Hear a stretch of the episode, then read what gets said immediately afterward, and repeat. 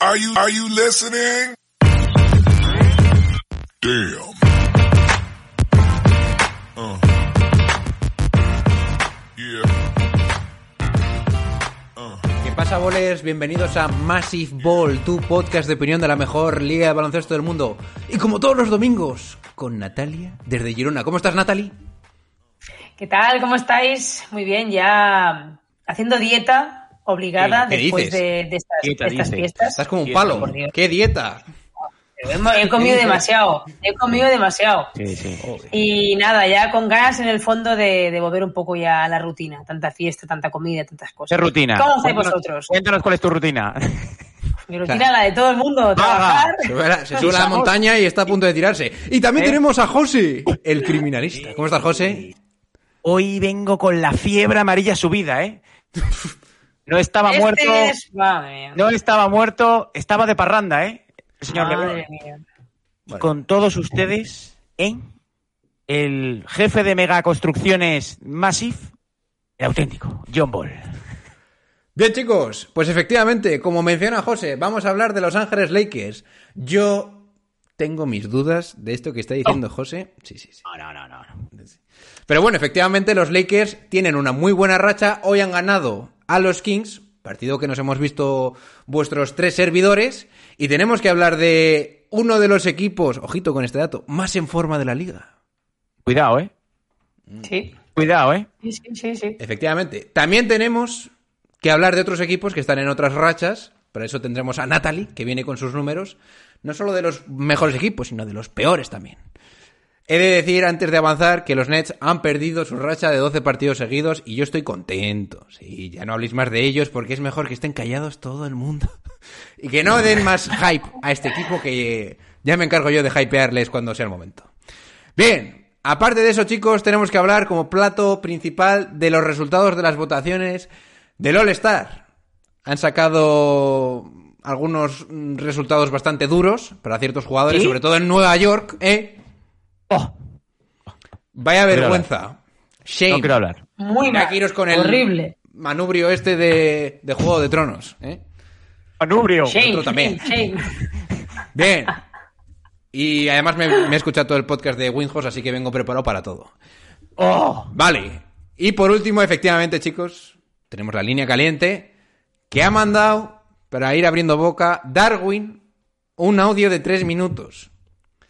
Y creo que va a ser la primera vez en la que esté en mi barco, porque creo que le defendí en cierto momento cuando hablamos de los Boston Celtics y de Jason Dayton. Aparte de eso, chicos, como pequeño... Mentira, esa gente. Sí, sí, como pequeño aperitivo os tengo que mencionar también que José viene con la escopeta cargada, parece ser. Boh.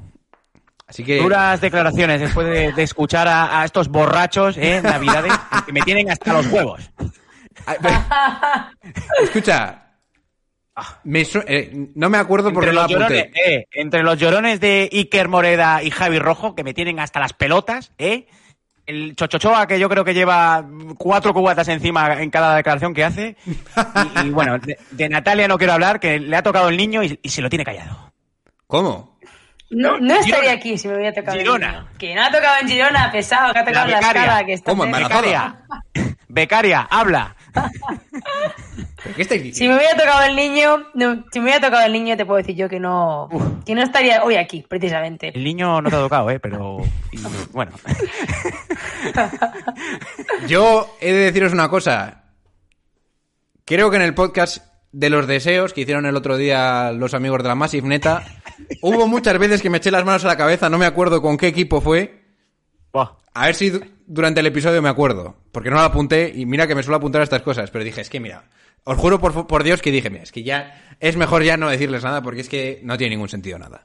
Bueno, vamos al lío ya. Cuando las noches de NBA se hacen largas y los días pesados, siempre tendréis más info para pasar un buen rato. Comenzamos. Are you kidding me?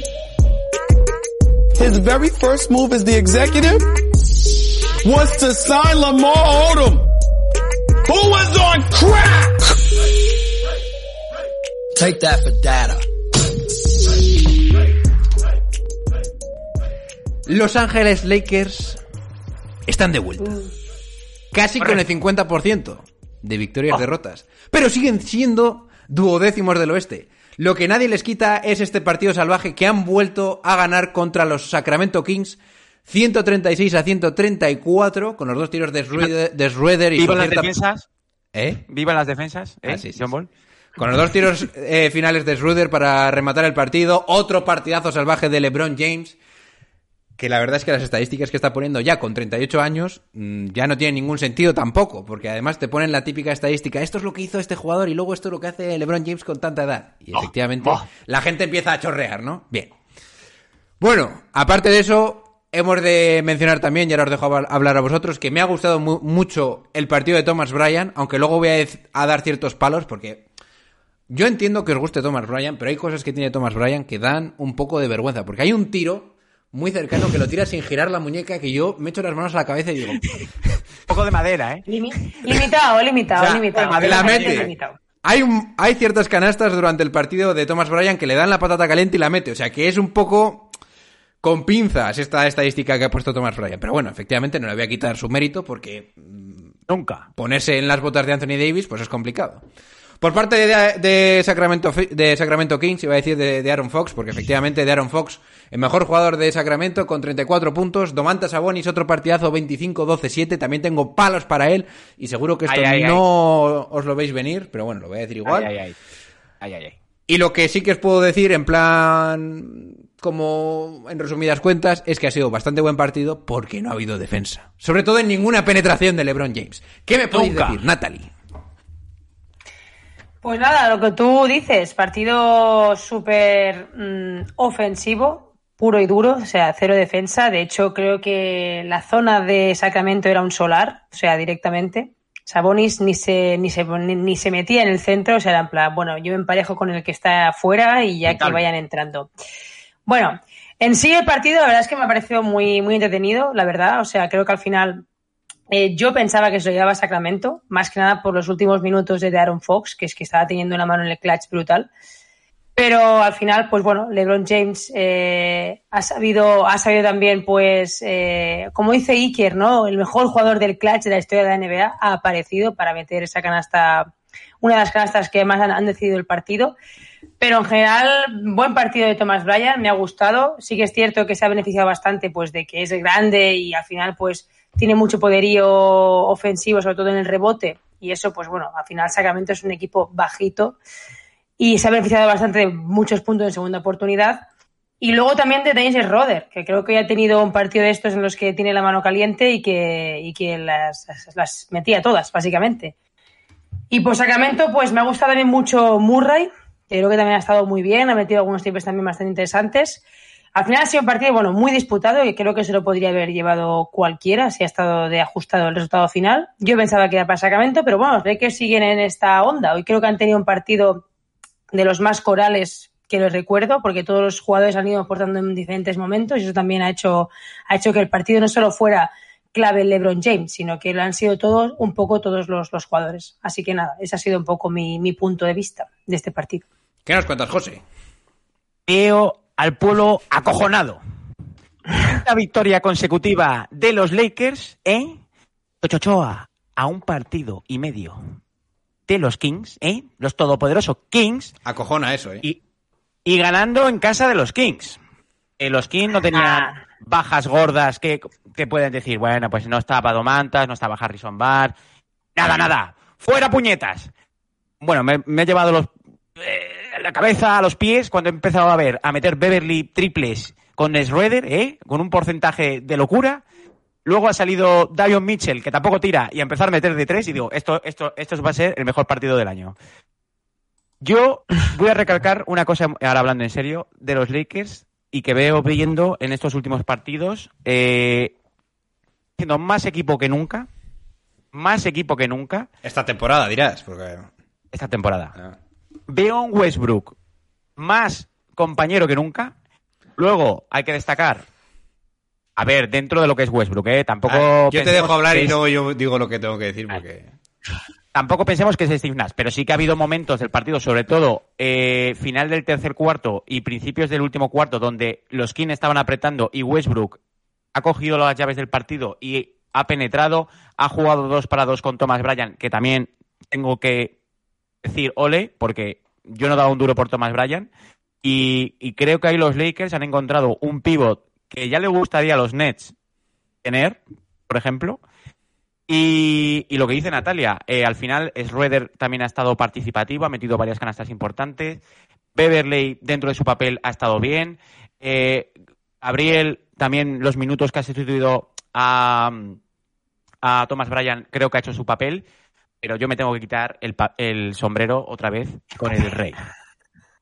Cuando los Kings parecía que se iban ¿eh? en el marcador, ha empezado a, a- a cargar contra cualquier mula que se le ponía encima y a sacar dos más uno, canastas. En el segundo cuarto he visto que ha empezado a jugar al poste y, y se meaba a cualquier defensa que le ponían. Nosotros nos ponemos a pensar un tío de 38 palos, ¿eh? que viene de jugar un back-to-back, que viene de jugar eh, un mes sin Anthony Davis, que al final eh, hemos visto que tiene que eh, aportar en el rebote defensivo, tiene que subir la pelota, tiene que atacar, y que esté a este nivel. Es que yo no he visto un nivel así de ningún jugador el, eh, con 38 palos. Eh, sí, Jordan metió con 40 años, metió partidos de 40, de tantos puntos, pero no era esa exigencia los Wizards eh, cuando estuvo en los Wizards. Y también me acuerdo de algún partido de Carmalón en Utah, que también igual se iba a los 40 puntos, pero no veía esa regularidad. A lo que voy, yo creo que esta, este partido que han ganado hoy, eh, o anoche los Lakers, sobre, sobre todo le van a dar una autoestima moral a estos Lakers. Y ahora hablaremos de las declaraciones que ha hecho LeBron al término del partido. Y también quiero recalcar un tuit que ha puesto Maggie Johnson diciendo sí. que estos, estos Lakers están jugando un baloncesto fantástico y que, recalca, están distribuyendo muy bien el balón. Yo creo que ha hecho hincapié en eso. Creo que es la línea a seguir de los Lakers. Y sigo diciendo que Anthony Davis tiene que ser traspasado. ¿Por qué? Porque LeBron James, si está en este aura y, el sistema gira en torno a él como siempre ha sido en su puta vida, ¿eh? Me estáis tocando los cojones los de la Masigneta y, los del grupo, ¿eh? Tienen que fichar jugadores eh, complementarios al sistema para LeBron. Es decir, tienes ya un Thomas Bryan, Westbrook en el papel de sexto hombre de puta madre. Schroeder creo que lo puede hacer bien en sus minutos. Tú te traes un DeRozan, te traes un Caruso y te traes un Patrick Williams, por ejemplo, en un pack con los Chicago Bulls. Hemos visto el post que ha puesto nuestro amigo John Ball de reconstrucción. Ya tienes a tres jugadores que van a ayudar y van a aportar al sistema de LeBron. Yo sigo diciendo que cuando vuelva Anthony Davis, cagada Lakers, cagada. Ya me callo. A ver, varias cositas. Eh, el nivel de LeBron James ahora mismo. Vamos a poner con números lo que está diciendo el criminalista.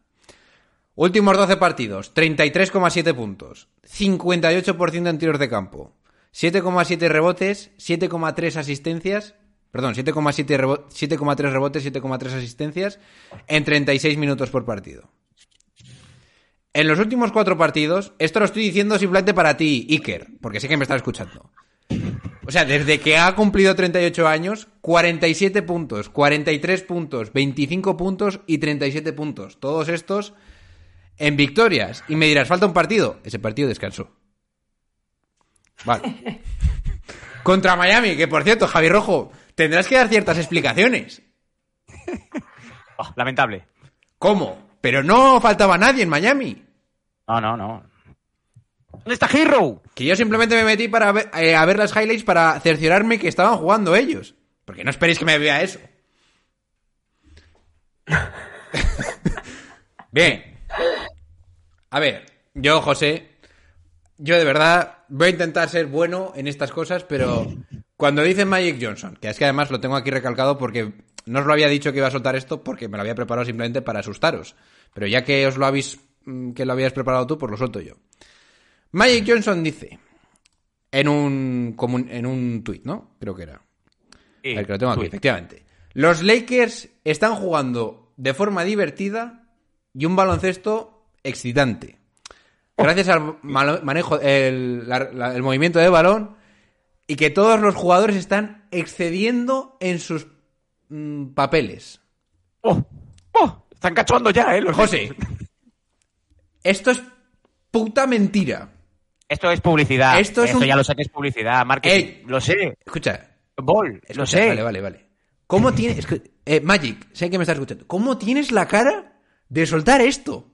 Están jugando así porque LeBron James está carreando el equipo. Totalmente. Pero si dan pena. Hay muchas jugadas que dan pena. O sea, en plan de ju- jugadas que dices tú, que no son jugadores de baloncesto. Lo de Thomas Bryan, yo cuando, cuando lo he visto está a punto de irme. Hay muchas canastas de Thomas Bryan que son de pura chiripa. Hoy por lo menos. Luego, el partido, yo creo que lo están en disposición de ganar porque hacen un inicio salvaje, con un partidazo, o sea, unos triples salvajes de Petri- eh, Patrick Beverly, unas canastitas de Schroeder con ese giro que hace para entrar a, a lo pasado, pero que eso no es normal. Lo que sí que es normal y lo que sí que se puede replicar, escuchadme bien ya, puñeteros Lakers y fanáticos de Lakers, es hacer el puñetero pick and roll con LeBron James en el puñetero, en la puñetera posición de, de pivot. Cabeza- Bloqueando. cabeza Por favor, ya sé que no le mola a él, porque se siente básico, pero ponerle ahí.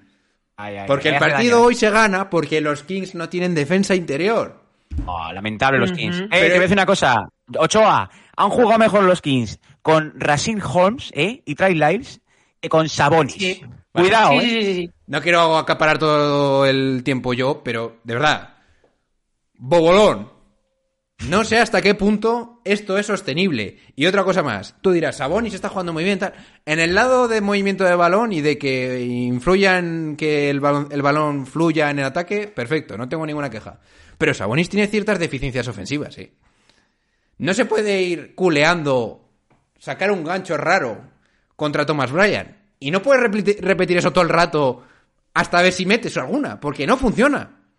Que además tenía apuntado preguntarle a mi amigo Bobolón, oye, eh, y quizás es un partido, yo no me veo siempre a los Kings, pero Sabonis me esperaba más recursos, sobre todo contra Thomas Bryan. Es una apreciación mía. Luego igual está jugando, sé que está jugando a nivel All-Stars, merece ser All-Star, no voy a decir nada al contrario, pero not impressed. Es la sensación que me ha dado. Y no puedes, y si tienes a los Lakers y no les haces un inque a los, Linke- a los Lakers, not impressed. Ya está. No tengo mucho más que decir de este partido. Natalia, ¿qué dices? Dale, líala. No, a ver, lo que, lo que comentáis, ¿no? Al final, yo creo que Thomas Bryan, por ejemplo, pues es bastante limitado técnicamente. Lo que pasa es que lucha mucho. Y esto al final es algo que a este equipo de los Lakers le va bien. Porque es, tienes jugadores que, que pelean y al final es algo que también nos fijábamos de ellos, falta actitud. Pero sí que es verdad que hay muchas jugadas de eh, misunderstanding, es decir, que no se entienden bien entre ellos, que Be- Beverly le quiere pasar un balón, que luego no aparece, que luego la, la manda al banquillo, o sea, un seguido de pérdidas que tú dices, Red, "Joder, eh, pero ahí es que esto- al público, recordando sí. algún pase de Westbrook y cosas que... Claro, claro, claro. O sea, Westbrook ha hecho 15 asistencias, pero también mm, ha tenido sus, sus idas de olla, etcétera. Pero bueno, al final esta racha de, de victorias de Lakers también hay que darle su, mérito, está claro. Han ganado contra equipos ganables. Yo no vi el partido de Miami, mi- vi el, box score, me sorprendió que estuvieran todos los de Miami y que se ganara el partido, pero bueno, Miami tampoco está haciendo una temporada brillante. Pero yo creo que, tal y como está el oeste, que está demasiado abierto, que está un partido y medio de los Kings, tú dirás, pero esto es imposible que pase. Pues es así. Pero yo pienso realmente que estos Lakers no tienen nivel para meterse en playoff y yo creo que no son un equipo de playoff. Lo que pasa es que LeBron James pues, está al nivel que está y puede tirar del equipo todavía. Que mérito brutal. Pero yo, José, veo muchas cosas en el juego que realmente no me parece nada vistoso ni nada que, que me haga pensar, oye, pues este equipo hay que tenerlo en cuenta. Mi opinión. Mañana tampoco- se van a acabar ya las risas ¿eh? del, del pueblo Massivneta y compañía. Juegan en casa de Denver. Como ganen los Lakers, os voy a bloquear durante una semana. ¿eh? Os voy a bloquear. Y ya no me contéis milongas de que eran los Pero Kings escucha, o era mi prima. Pero José, estaremos todos de acuerdo que estos partidos se ganan porque LeBron mete 35 o más. Pero, pero vamos Ahí a ver, está. que es que ahí está el mérito, que es que lo que hablamos, que, que, que juega con Goofy, con Pluto y con Donald, que es que... Y tiene 38 tacos y le está sacando rendimiento a Gentuza, que, que no querría nadie, eh, porque Toscano ha salido de titular y Toscano... que- Y dos faltas en dos minutos. O sea, y, y, y- y el, el 10 este, no me acuerdo cómo se llama el 10, el, que tenemos... ¿no? Se llamaba O sea, el chico este. Por favor. No, no, que- y- Nan es el y- 21. Sí, es verdad. Y Westbrook, obviamente tiene sus limitaciones, como todo el mundo sabe, pero creo que está comprometido como Tom, eh, Thomas Bryan y como una serie de jugadores ahora en el roster de los Lakers que está haciendo posible que los Lakers estén compitiendo y estén ganando. Dicho esto, los Kings tienen mejor equipo que los Lakers. Los Kings tenían que haber hecho mucho daño en la pintura a los Lakers. Eh, exactamente. Porque cuando han jugado por dentro, los han masacrado a los Lakers, tanto en penetraciones de Fox o balones dentro a Sabonis o a, o a Holmes o demás. Pero cuando se han liado a tirar triples y a, hacer chorradas los Kings, es cuando les ha dado vida a los Lakers y los Lakers van con la flechita hacia arriba y al final eh, también tienen experiencia en, en tramos.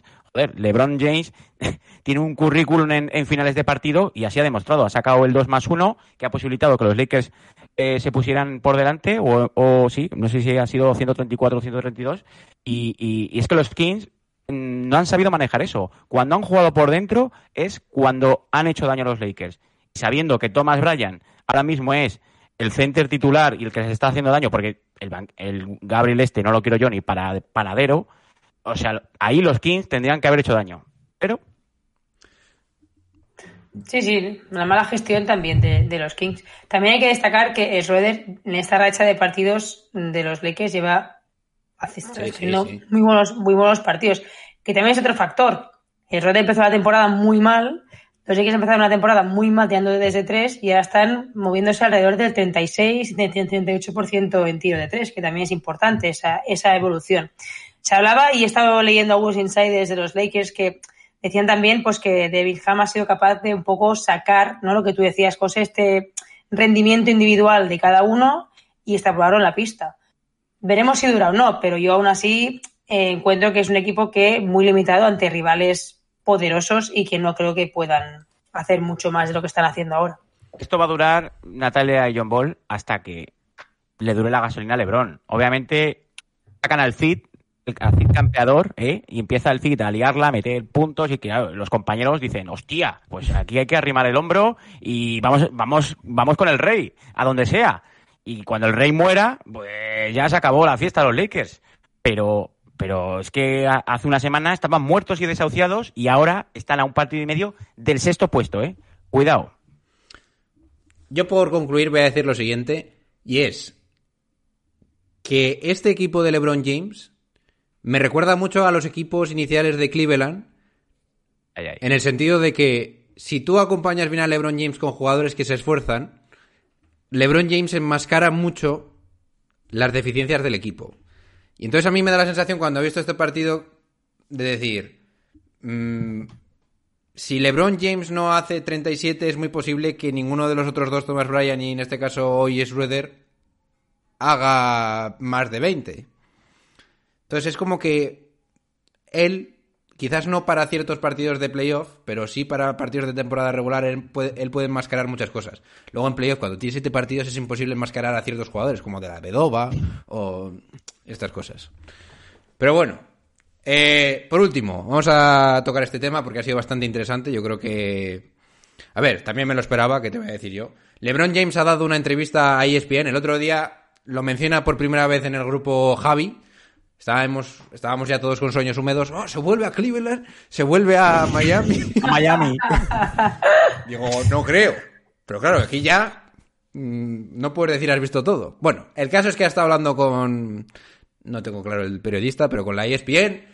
Y básicamente lo que más hay que destacar es que ha intentado evitar decir públicamente quiero que hagan cambios, pero cuando le han dicho que qué le parece la situación de la franquicia y de su posición de cara a mejorar el roster, él ha dicho que tienen que hacer lo que tienen que hacer y cuando se estaba yendo grita ya sabéis lo que tienen que hacer, no hace falta que os lo diga.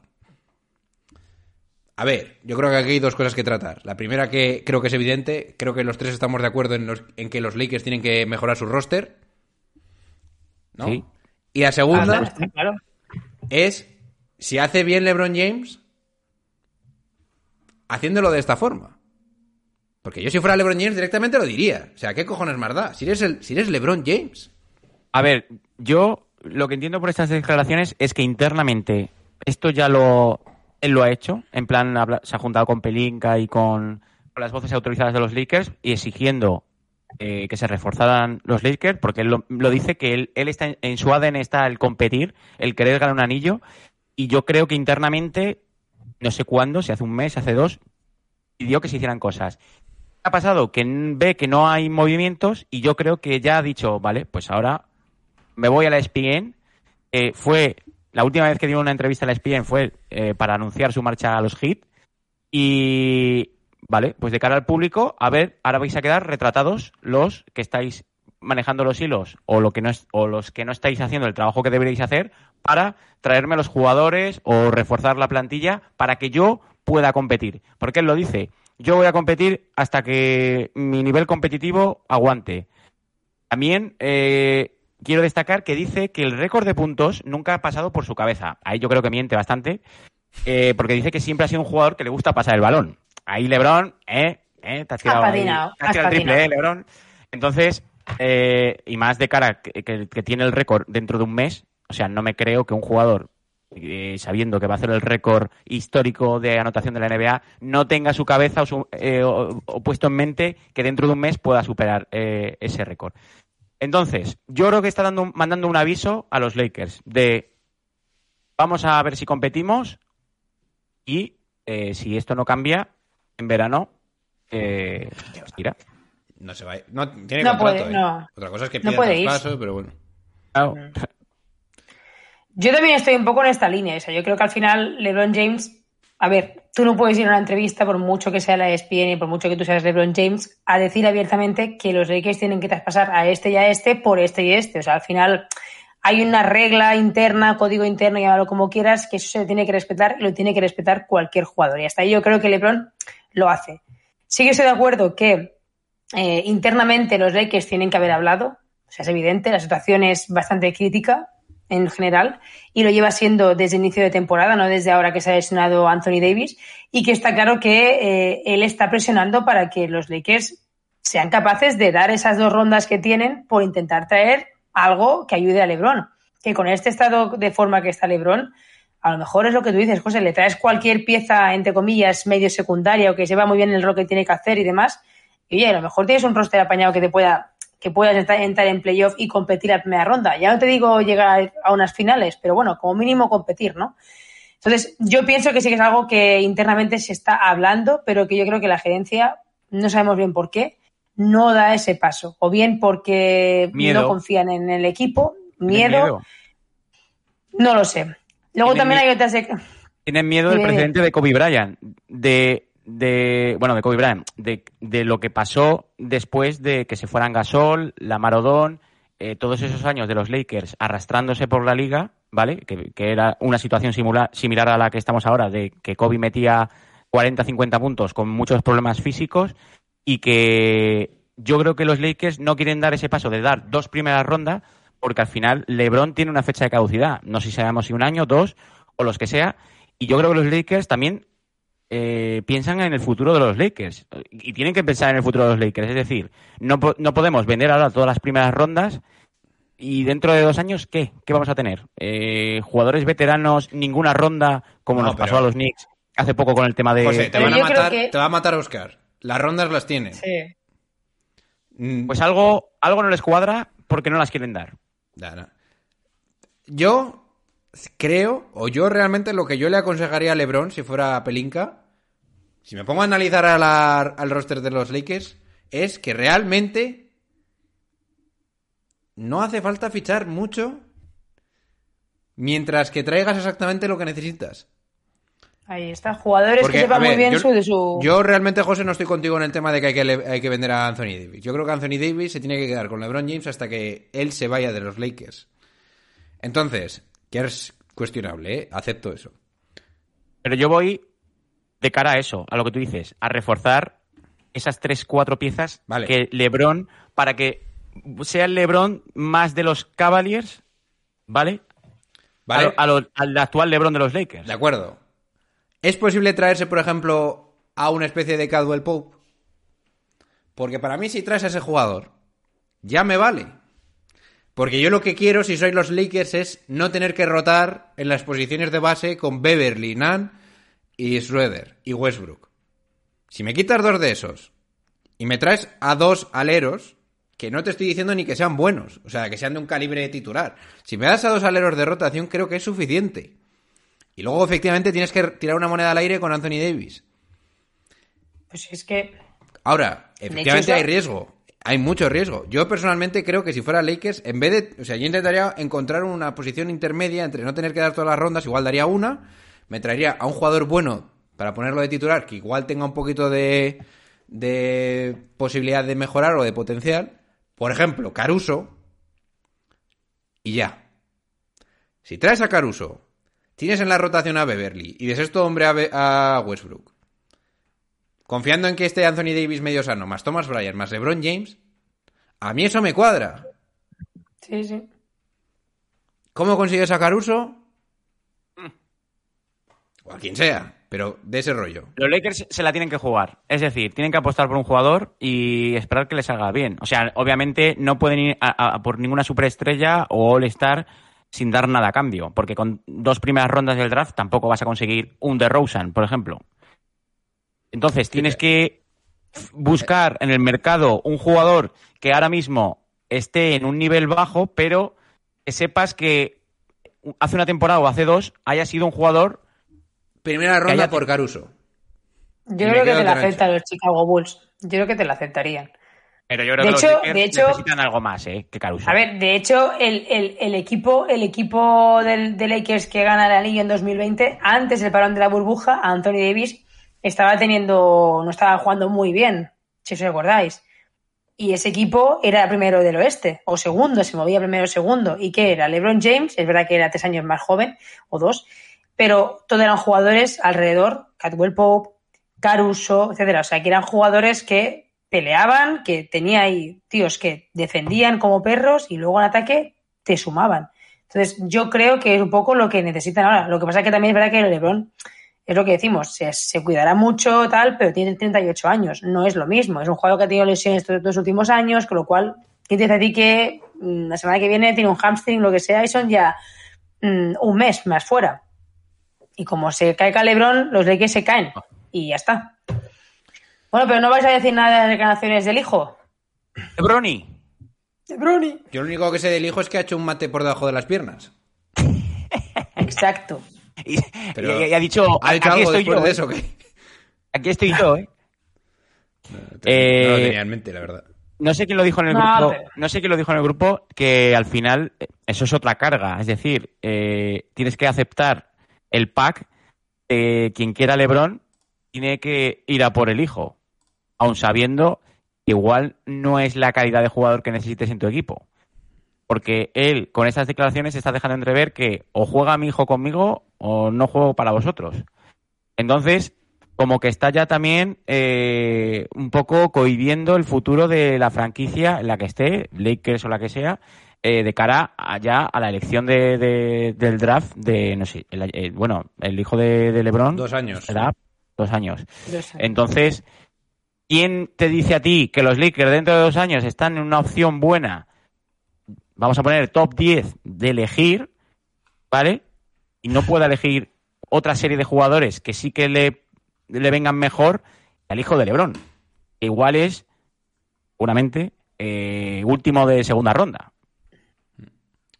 Bueno, como eso es un tema que yo creo que hemos tocado mucho, vamos a dejarlo ahí.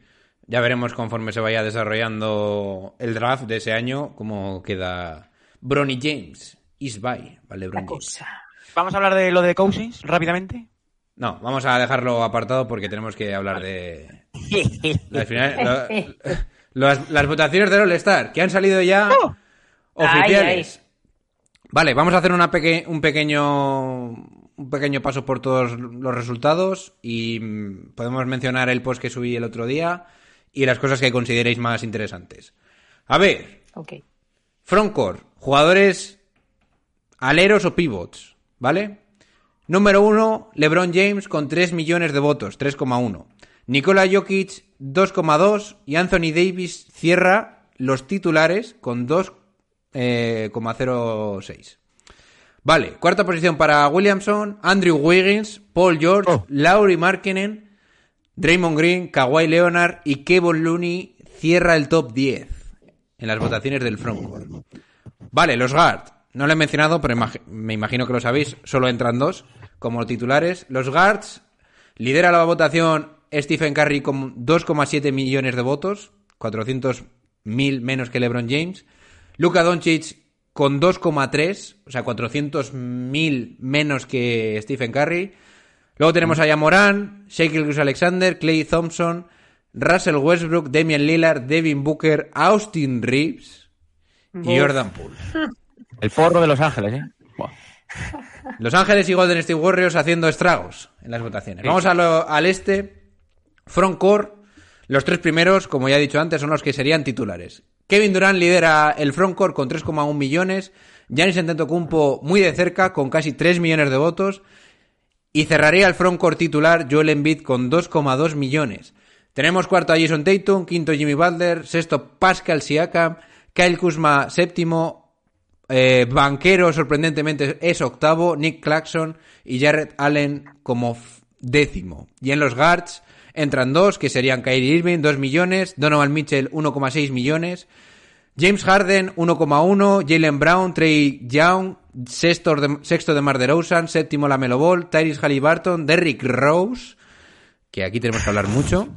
Y ¿Sí? Darius Garland, de Cleveland. Vale, ¿Esto qué lo ha hecho? ¿Un mono?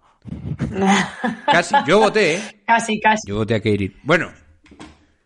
Eh, a ver. Yo he mencionado seis cosas que me han parecido muy sorprendentes. La primera es que Andrew, Andrew Wiggins está con 1,1 millones de votos.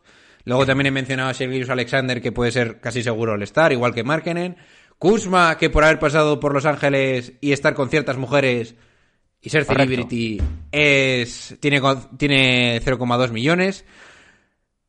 Lo de los no votados en los Knicks es bastante sorprendente. Ni Jalen Branson ni Julio Randle han sido top 10 en ninguna de las posiciones. Y Kyrie Irving sigue siendo el rey entre los bases. A pesar de, lo, de su postura con lo del tema que ya conocemos todos, que no hace falta mencionar otra vez.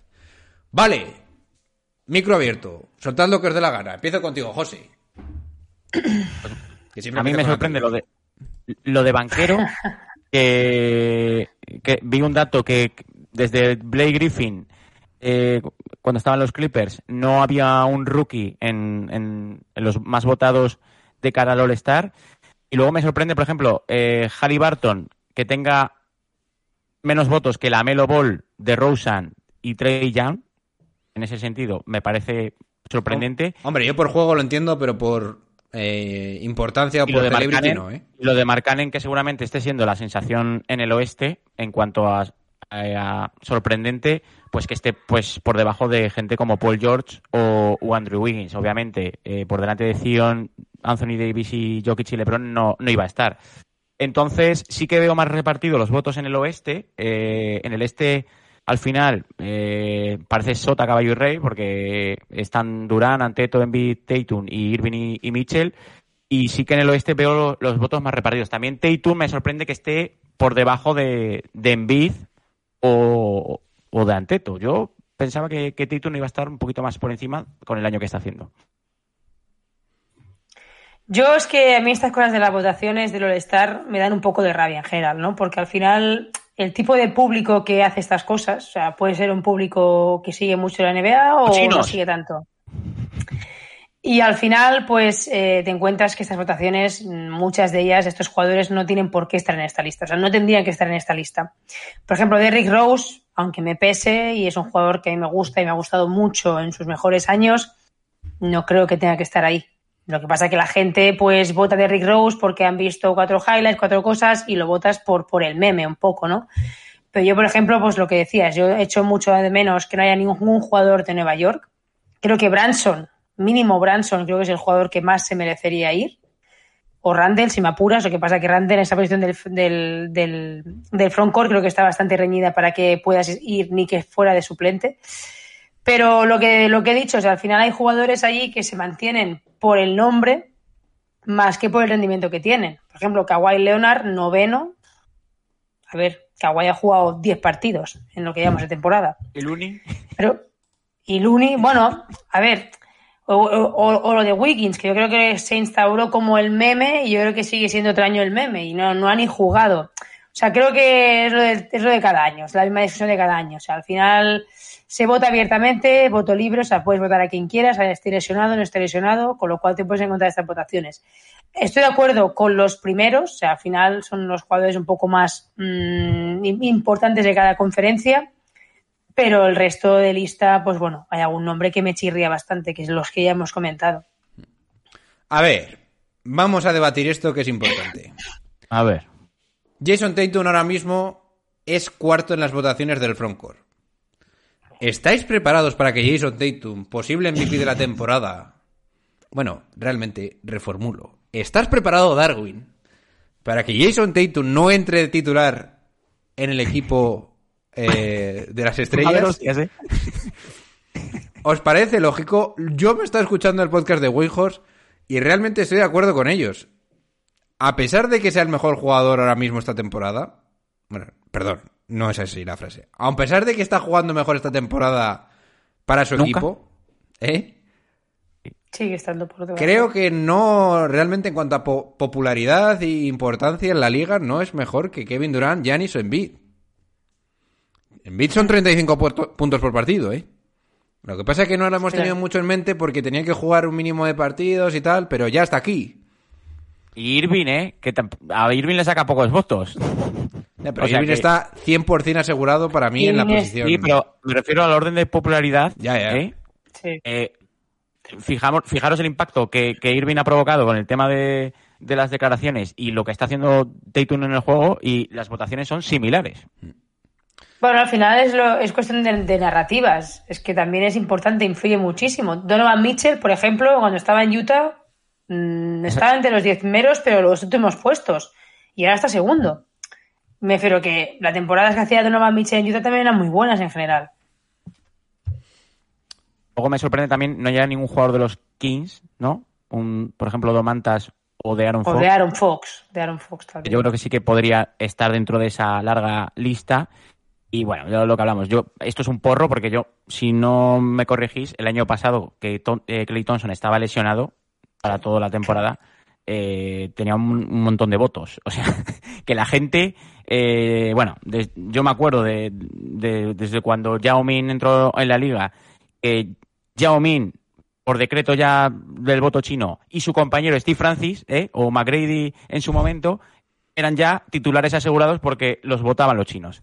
Entonces, desde, desde entonces, esto yo... A ver, no pero esto es importante porque quizás tenemos que haberlo mencionado antes, el 50% eh, del resultado final lo determinan los votos de los fanáticos de la NBA. Entonces, teniendo eso en cuenta, eh, vengo aquí con ciertas preguntas, ¿vale? Vamos a intentar pronosticar quién va a ser titular realmente. Porque yo, aquí hay ciertas dudas, porque Kyrie Irving tiene dos millones de votos, pero es muy probable que los entrenadores no le voten. Van a tener que tragar. Sin embargo, yo sí creo que los jugadores le van a votar, Correcto. ¿vale? Entonces ahí, Sí.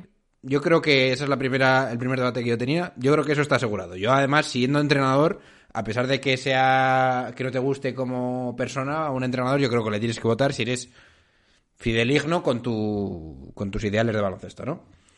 Vale, Donovan Mitchell y James Harden. Es posible que, bueno, os pregunto, ¿hacia dónde crees que creéis que va a ir el vote el voto de los de los jugadores y el voto de los entrenadores? Os dejo hablar. Dalia. Hombre, yo creo que el voto de los, de los tanto el de los entrenadores como de los jugadores, creo que va a ir en función también del rendimiento que estén haciendo estos jugadores. O sea, yo creo que tienen que ser lo más objetivos posibles. Tendrían. No me cuentes historias, Pero- Natalia. Los jugadores son más porreros que los de los votantes. Yo creo que los, yo creo que los jugadores eh, van a tirar a ir a- con Irving, me da la sensación. No, entre Harden o Y- Donovan Mitchell. Yo creo que Donovan Mitchell. Yo ¿Quién también, vota a ¿eh? quién? Yo también pienso que, la- que Yo el- creo que los dos van a votar a Donovan que los entrenadores y los jugadores de hecho, van a votar de a hecho, el año pasado, el año pasado fue cuando hicieron esto que hacen el día días antes del All Star, que están decidiendo con quién va cada jugador, los, Vale, dos, vale. los dos capitanes, y hubo esa, esa, esa, digamos, esa mm, anécdota que salía LeBron como que le, le tocó elegir a James Harden porque Dur- Durant no quiso elegirlo. Además, Como que, creo que es un bueno, jugador que cae bien dentro de, de lo que es yo el, también lo pienso. el- el- la familia NBA. Luego el hecho de que haya metido 71 puntos también le va a dar mucha pro- Respect. propaganda en ese sentido. Y yo también pienso que Tatum va a pasar a Embiid. Ahora, ahora voy con, hoy- con eso. De todas formas, por ter- terminar con el tema de Harden, yo veo a los jugadores votando a Harden. Llamadme loco, pero bueno. ¿Por qué? Porque todo esto de haber quedado segundo en las votaciones del MVP, haber sido MVP en algún momento, yo creo que eso va a ser importante, pero bueno. Y quizás hasta los entrenadores, ¿eh? Bueno. Eh, efectivamente, lo que estabas diciendo, José, Jason Tatum. ¿Cómo crees que va a quedar con Embiid, que mm, en teoría será su rival a batir? ¿Quién vota a quién? Porque yo aquí tampoco lo tengo muy claro, ¿eh? Yo veo que los jugadores van a votar a Embiid, ¿eh? ¿Qué decís?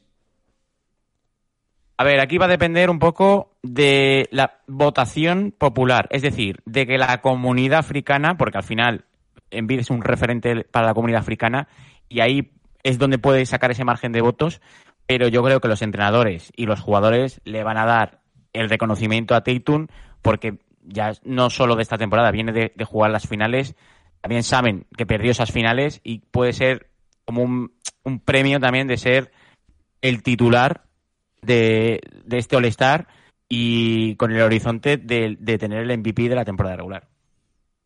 Yo también voy un poco por esa, por esa línea, ¿eh? Que Tatum se le va a reconocer también por parte de los jugadores y los entrenadores. Vale. Y la última a debatir. Teniendo en cuenta que Anthony Davis va a estar, vaya a estar lesionado, que eso está en las cartas Sí. siempre. Sí, se- seguro. Y Zion igual. Y Zion también. También. Y Wiggins también. No, la de Wiggins no Mar, cuento. Mark Cannon, Ah, Wiggins. Ahí Mark está. Cannon debe ser titular. Es posible que Mark Cannon sea titular. Y no va en broma. Puede ser, sí, sí. No, no. Porque, ¿contra quién te- tendría que competir? Porque efectivamente, Sabonis es el que se te viene a la mente. Pero claro, Pero es que Sabonis no le- está ni en el top 10. Le van, claro, Sabonis- le van a faltar votos. Claro. Sabonis está buscando todavía a, a- a Thomas Bryan. Entonces es muy posible que Lauri Marketing sea titular. Oh, vaya porro, ¿eh? Muy fuerte eso, ¿eh? Sí, sí, sí. Y entonces, ya es cuando te explota la cabeza, tendrías en un mismo trade a Marketing y a Donovan Mitchell que intercambia equipos y son ambos titulares en All-Star. A mí, ¿Por qué será?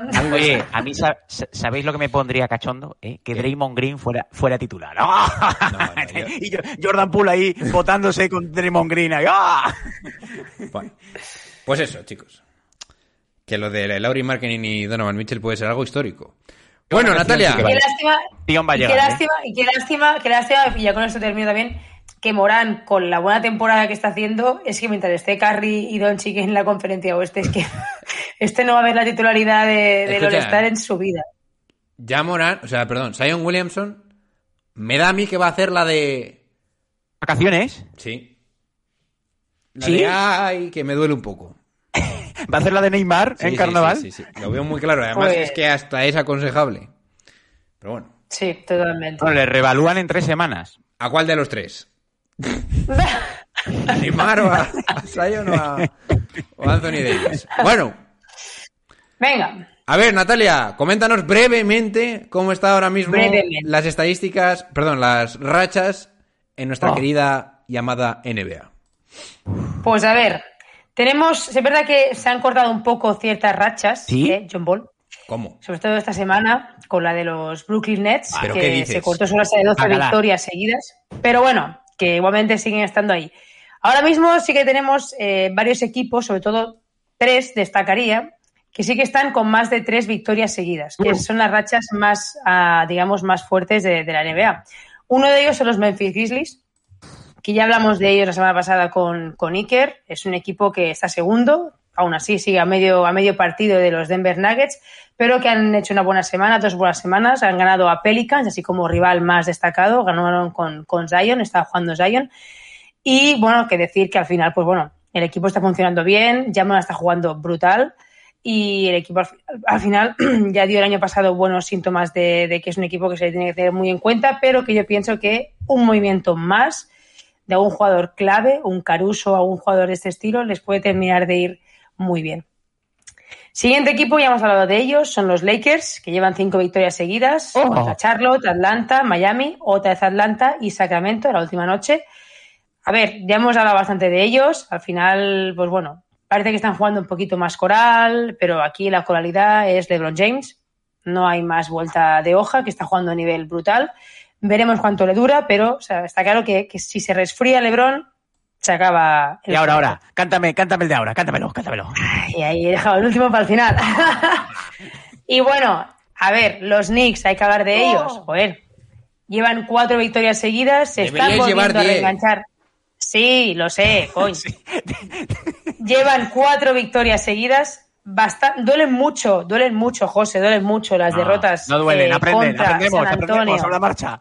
y contra Dallas, porque sí que es verdad que ahí se perdieron dos oportunidades de que ahora tal vez los Knicks estarían quintos, No tal vez, preocupa. o seguirían sextos, pero con más diferencia, ¿no?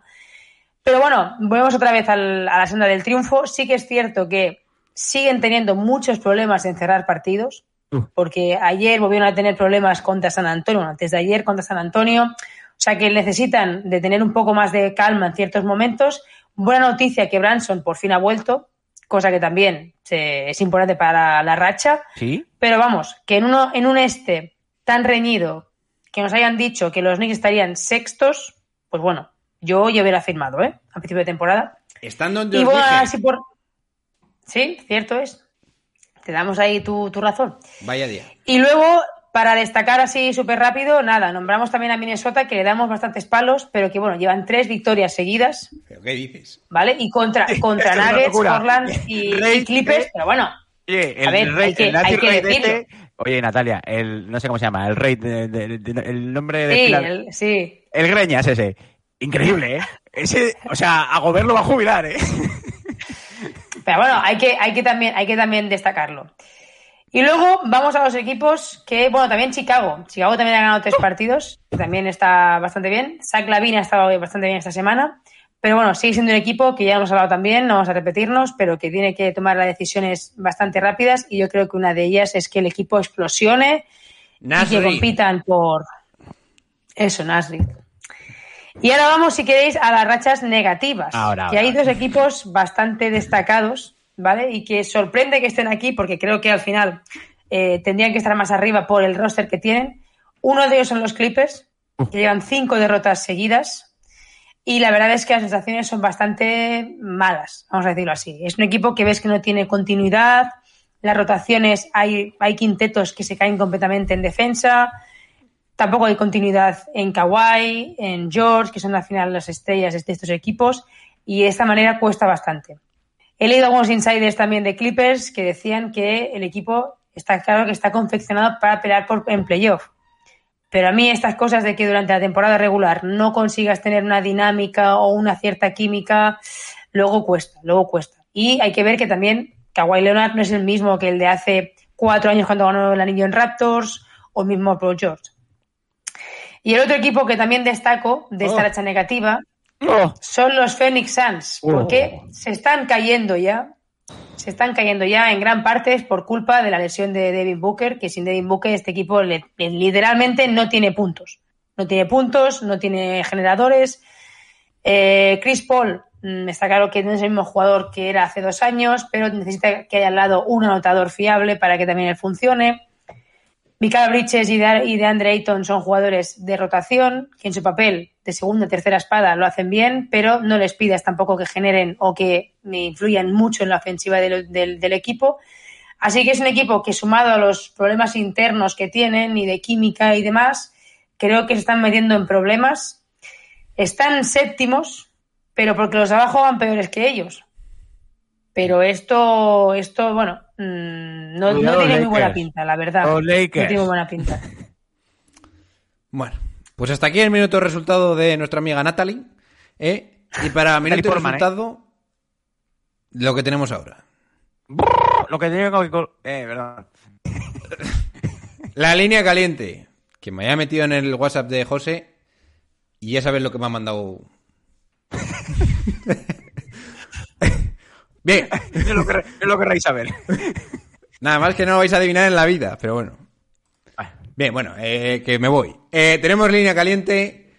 Ya sabéis, queridos suscriptores y oyentes del el canal, que podéis mandarnos WhatsApps de voz, cagándoos en todo, al 603 11 70 43, 603 11 70 43, más 34 si estás fuera de España. Entonces vamos con un classic, ¿eh? Que es nuestro amigo Sergio Bobolón Ochoa. A ver si, mm, oyendo su voz, recordamos algunas cosas que haya dicho por su boca que tengamos que recriminarle. Vale, pues nada, vamos al lío. 3, 2, 1, acción. ¿Qué pasa, bolers? Lo primero de todo, feliz año. Al chileno borracho este que me ha enviado un línea caliente no le voy a decir nada. Bueno, solo diré que Chile eh, se formó a- en, en- en forma, valga la redundancia, de eh, argentinos que no valían para Argentina. O sea, retrasados. Entonces, pues, un, sali- un saludo al chileno loco. Eh, bueno, sigo. Se No sé si ido, se han ¿eh? dado cuenta de que de Sergio Young está descontento en Atlanta y si Atlanta pechea y no o llega a play-in y cae, eh, podría buscar el play. Han sonado varios equipos y hay uno que me intriga bastante y me interesa la opinión, sobre todo de los del domingo, porque sois el club de los pelicanos. Sois el club de los pelicanos y es los New Orleans. Pelicans el que suena. Entonces, ¿Cómo veríais la posibilidad de juntar a Trae No. Young, Brandon Ingram y Zion Williamson?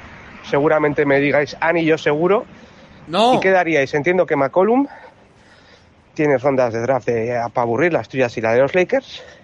Y tienes jóvenes e interesantes como Murray, digo Murphy, perdón, Murphy, eh, joder, el alero, escolta alero este que fue segunda ronda del año pasado, que se me ha olvidado el nombre. Bueno, ¿qué, qué coño daríais para ir a por Trae Young si sois eh, como club de los pelicanos que sois? Saludos cordiales. A ver, que es que me está costando Nada. reponerme de lo que, de lo que has dicho. Nada. Perdón al pueblo Madre chileno. mía. ¿Pero qué te han echado la bebida en fin de año, Sergio? Bueno, que sepáis que Sergio va por libre, no representa más fútbol. A ver. Ah. eh, ¿Qué iba a decir? Ah, sí. Estás en shock, estás en shock Que está en todavía. shock. El, el traspaso de a los Pelicans. No, va, Esto- no hagáis eso. Escucha, no he tenido una comilona mayor en mi vida. o sea, eso eh, lo vomito. Increíble. Vamos, nah. A ver, aparte que no hay assets suficientes para traspasar para que Atlanta acepte cualquier algo que den los Pelicans, a no ser que sea Brandon Ingram y Picks. Yo entiendo. Y no vas a dar a Zion. Yo creo que lo de Trey Young es más llorar que pedir el traspaso. escucha, es, eh, eh, Sergio, ¿de verdad en tu cabeza te cuadra que tienes a, a Zion Williamson, Brandon Ingram, dos jugadores que necesitan el balón, y quieres meter a Trey Young? Sea, Oye, Sergio, es que Y aparte, y aparte ¿verdad? que, que Trey Young es que, es que se ha demostrado que no sabe jugar. Espabila. ojo, Es que no, no tiene ningún encaje. Uh, Ningún encaje. y pone, ah, y que Jokic no será MVP. No, no, no, no, esto es, de- es- no te adelantes, que esto Ah. es Ah, vale, vale. de, de nuestro Bueno. amigo... También va por ti. No, no, realmente esto no se ha puesto el nombre, pero el siguiente audio que es de tres minutos, ¿eh? Ah. Audio que vamos a, parar en el minuto 1,5 1,30, ¿vale? Tenedlo en cuenta. 1,30 o Sí. algo así, frenamos. Que es de ¿Con Darwin. terremoto? Bueno. ¿Vale? Entonces vamos Ah, al vale. lío. Tres. Bueno, santiguaros antes de nada. Tres, dos, uno, ¡acción! Eh, vamos, putos cabrones. que sí, que Tatum ha bajado el nivel, que Boston ha perdido unos partidos por ahí raros, sí. Pero recuerden, tenemos que valorizar el récord del equipo, que sigue siendo todavía el número uno del este. Es lo primero. Lo segundo es, el único jugador que defensivamente se parece a, o, es- o- defiende igual o más que, que Jason Tatum se llama Giannis Antetokounmpo. Pero ¿qué pasa? ¿Qué jugador de esto tú me puedes mencionar que no tenga una debilidad? Jockey es muy bueno, pero defensivamente no lo es. O sea, en ataque. Seguimos con, con, con el gordo que sabemos que no defiende. El otro quién es? Gianni. Sabemos que Gianni tiene problemas con el tiro libre y tiene problemas con el triple. ¿Qué problema of- eh, en una cancha de baloncesto tiene? ¿Qué debilidad tiene Jason Tatum en una cancha de baloncesto? Ninguna. y tiene todavía el mejor récord. O sea, yo te acepto que tú me pongas Jockey porque está número uno en su conferencia, pero de ahí para allá más nadie. Luca Doncic ha tenido un juego bestial, sí, es verdad, pero todavía no está en el nivel de su equipo, no está, eh, no está, no está en el top de, de, de, de, de- de estos tipos todavía. O sea, el equipo Hacemos una pequeña paradita. Darwin. Se le olvida un jugador, ¿eh? John Ball, que acaba de entrar en el top 3 candidato al MVP y lleva el 7 en los Nets. Darwin, ¿nos estás escuchando? Sí, sí, Darwin, abre los ojos. Yo ya hablé, yo ya lo dije en su momento, no voy a decir nada más.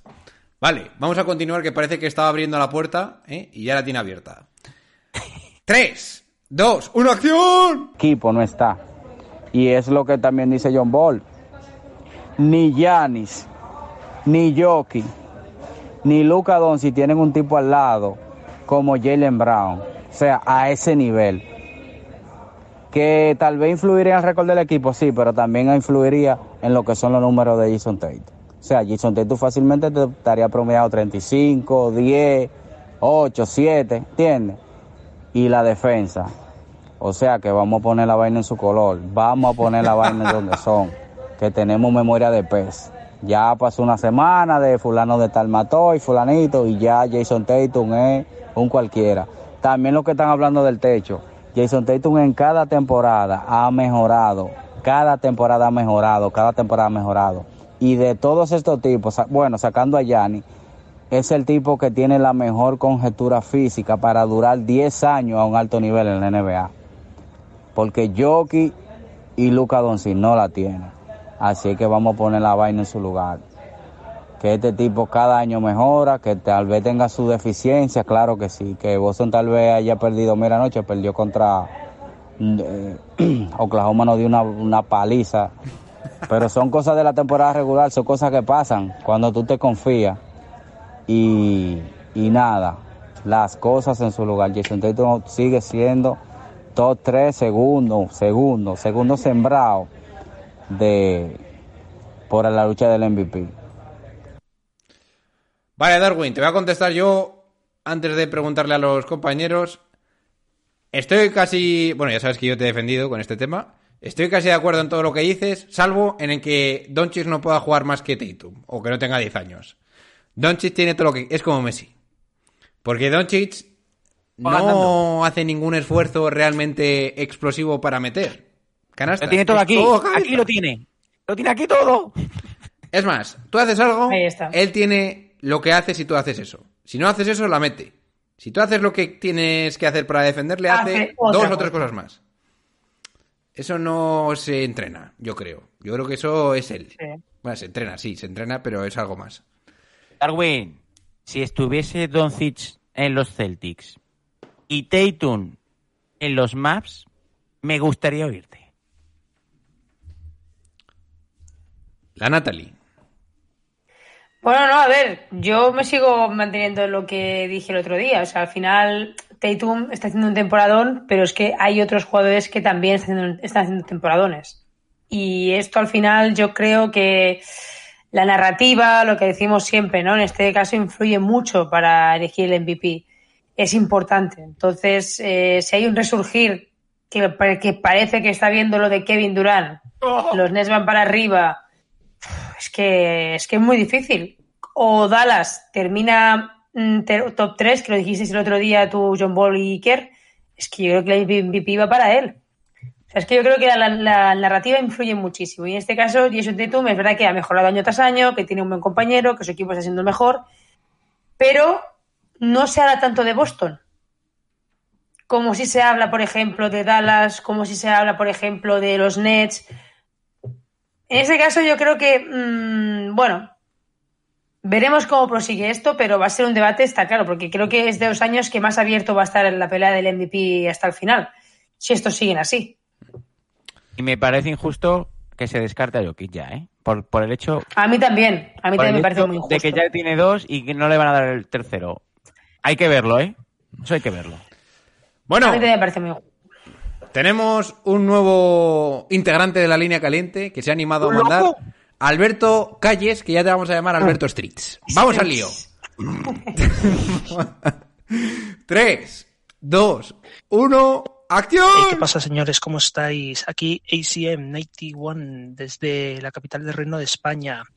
Eh, estaba escuchando vuestro último podcast de, de la Massive Neta, mm, en el que bueno se estaba tratando lo de pues bueno que mm, de dar un, un- un deseo para este nuevo año para cada uno de los equipos de, de Por la favor, liga. recuérdame Y, lo que eh, dijeron, que seguro que hablar de New eso. Orleans Pelicans, pues bueno, Iker comentó que, que sería, eh, pues bueno, acertado o, o aunque fuese difícil, pues que, se- que no sería una mala opción tratar de cambiar la posición de, de Zion Williamson de, de, en vez de jugar de 4, pasarlo al 3 que sería más conveniente para, para su juego. Eh, ¿Te has vuelto loco? A ver, con todos los respetos, vamos a ver. Zion Williamson, por físico, ponerlo de 3 es un suicidio, es un suicidio. Mm, O sea, Ya me cae con bien esa este tío, ¿eh? y con ese mm, volumen de, de- de- de jugador y demás, si le ponéis de tres, ese tío sí que se va a romper sí o sí. Vamos a ver, uno de los mejores ala pivos de la historia fue Charles Barkley. Charles Barkley seguramente sea de la misma o incluso más pequeño de estatura que Zion Williamson y ha sido uno de los mejores cuatro de la liga. O sea, de la historia de la, de la NBA. Yo no digo que Zion Williamson vaya a hacer la misma carrera que Charles Barkley, pero, pero yo creo, vamos, que sería un completo suicidio a Es que poner fue a esto. Zion de, ¿Cómo lo sabemos, de Alberto, tres, eh? más que nada por, por, por, por- pues bueno, es que al final por su fisionomía, por, por, por todo, por, por, por cómo va, o sea, y además también un poco por el, por el estilo de, de juego y demás, es que mm, a mí me parece que, que- que sería un completo suicidio ponerlo en, en esa posición. Y no sé, es que no sé qué, qué opinaréis el resto, pero es que a mí me parece, vamos, algo descabellado, pero bueno, ya, ya me diréis, ya me diréis qué opináis los demás. Ey, ¿qué Alberto, pasa, señor? mm, creo que era esto. Lo que pasa que me parece que me, o sea, me escandalizo, pero no me escandalizo tanto como cuando me escandalicé en su momento. Entonces igual no es esto.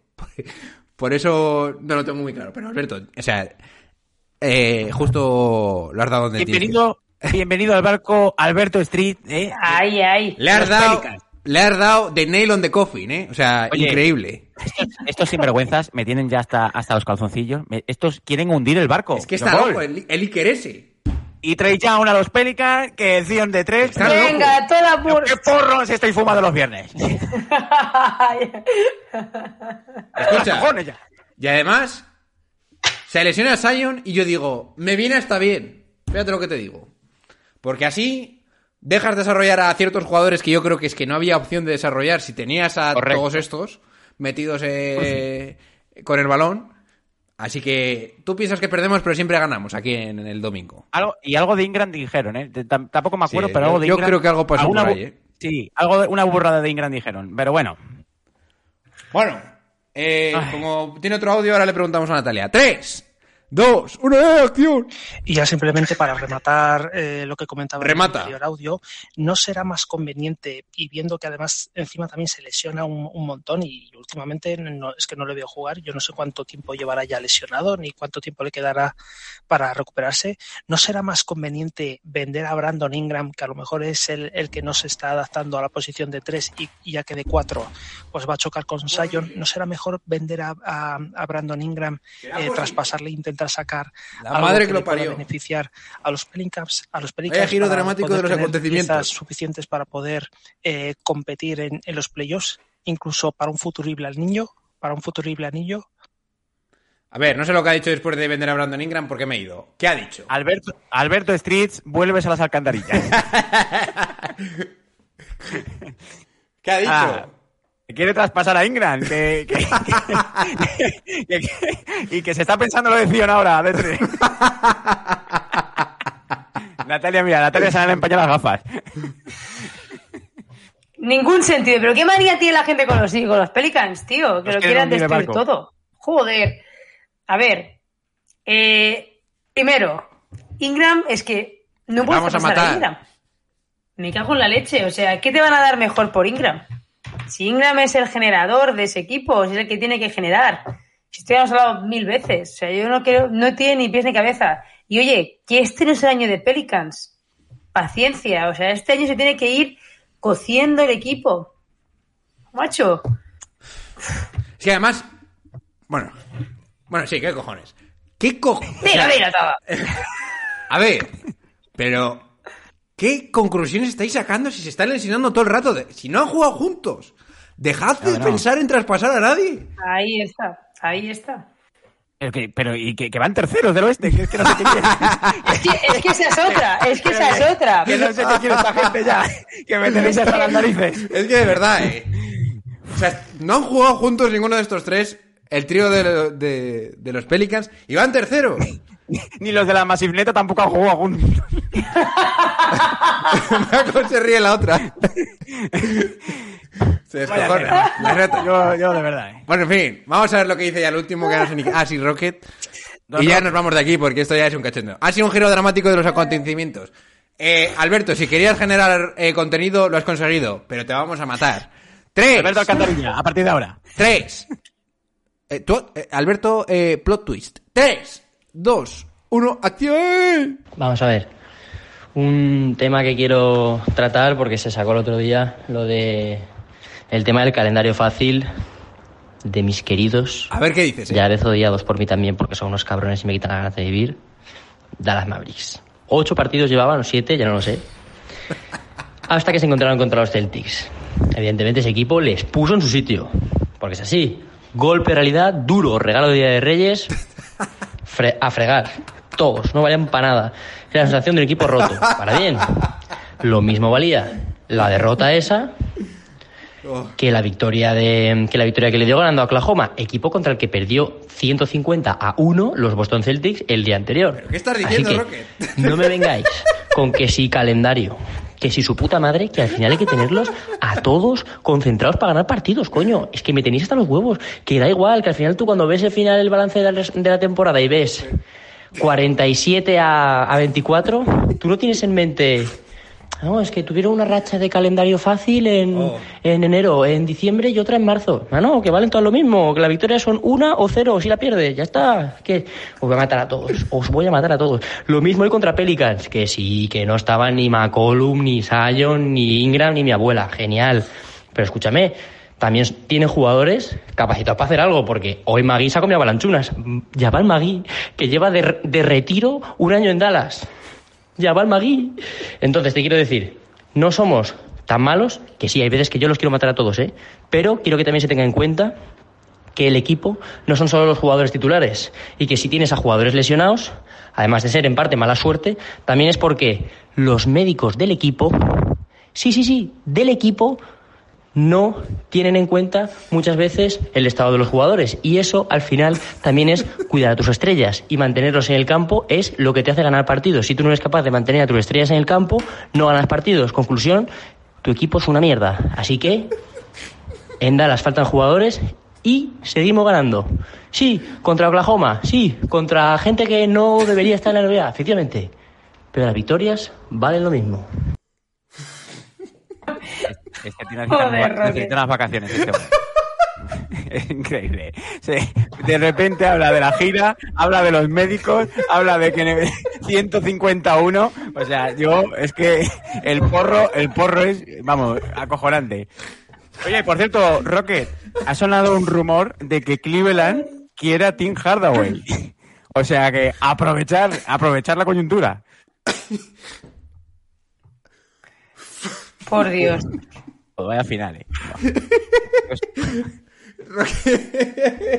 John Ball, hemos convertido esto en, en, en monstruo. Está rotísimo, ¿eh? John Ball está ahora mismo rotísimo, ¿eh? Hemos convertido un programa en monstruo ya. eh. Madre mía. Madre mía, 151. ahí. Talia, dinos algo. Talia. Yo quería decirte, yo quería decirte ya. Si es que ver. Rocket es. Vamos. Rocket, eres el eh, realmente Rocket tiene unas capacidades de, de podcast y de monologuista espectaculares. Pero Rocket. Sí, sí, sí. Que además es de los mejores. De los que más me gustan oír, ¿eh? Pero Rocket. No puedes en, el mismo discurso decir que te, que te, que, te, que te mean los Boston Celtics, que te ponen en tu sitio, que ahí nos reímos todos, y luego compararme lo que ha pasado con que te ganen los OKC.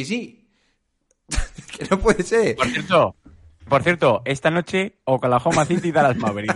Yo, yo mejor mañana no entro, no entro al grupo, ¿eh? Porque vamos, Rocket, a los OKC hay que ganarles. Si no les ganas, eres malo. puertos. es, es malo. Da igual. Pero si tienes a, si tienen a tres Williams, que yo me vi un partido que no sé ni qué cojones estaba viendo. que los distingues por el pelo. Sí, sí. El mechón, ¿eh? El mechón del Calvin ese. Bueno, Ay. esto yo Madre me voy a tener que volver a escuchar, ¿eh? Fíjate que no me suelo escuchar lo que grabo, pero esto me lo tengo que volver a escuchar. bueno. Bien, pues no está, ya está. Con un bank vamos a terminar. Echo de menos a Charlie Barbecue, ¿eh? Que estará rodando por las cenas de Navidad o lo que sea. Bueno. De vacaciones se tiene que estar. estará ahí con sus cosas. Bueno, eh, acabamos aquí el programa. Ya sabéis, chicos, suscribiros en todas las redes sociales, en Instagram, en Twitter, en YouTube, en Twitch. Si queréis apoyar económicamente el proyecto, lo podéis hacer por Patreon y por Evox. Y no os decimos nada y os lo decimos todo. Pasad una buena semana y echaros unas risas con nosotros porque esto ha sido muy salvaje. Bueno, chicos, chao, chao.